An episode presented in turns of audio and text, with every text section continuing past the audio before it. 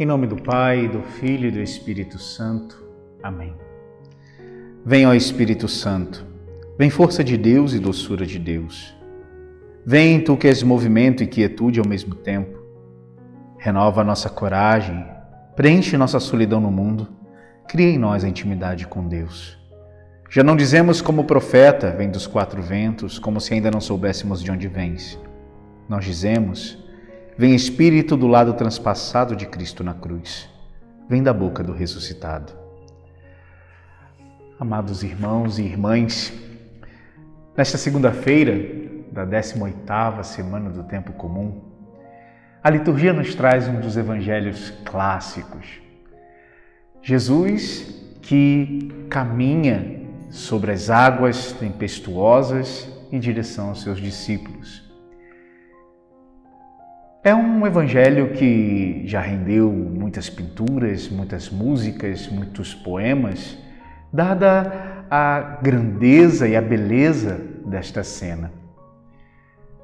Sempre nós, ao escutarmos esse evangelho, nos inclinamos a pensar sobre o momento em que Jesus acalma a tempestade. Mas nesta versão de São Mateus, o foco não é a tempestade ser acalmada, e sim o fato de Jesus caminhar sobre as águas em direção aos seus discípulos em meio à tempestade. Sim, esse é o foco. Porque, meus irmãos, nós somos chamados a encontrar o Senhor não apenas quando as tempestades da nossa vida são acalmadas mas o Evangelho vem nos chamar a encontrar o Senhor mesmo no meio da tormenta, no meio dos ventos, no meio das situações que nos parecem impossíveis e que nos impedem de dar um passo além, como andar sobre as águas no pedido de Pedro.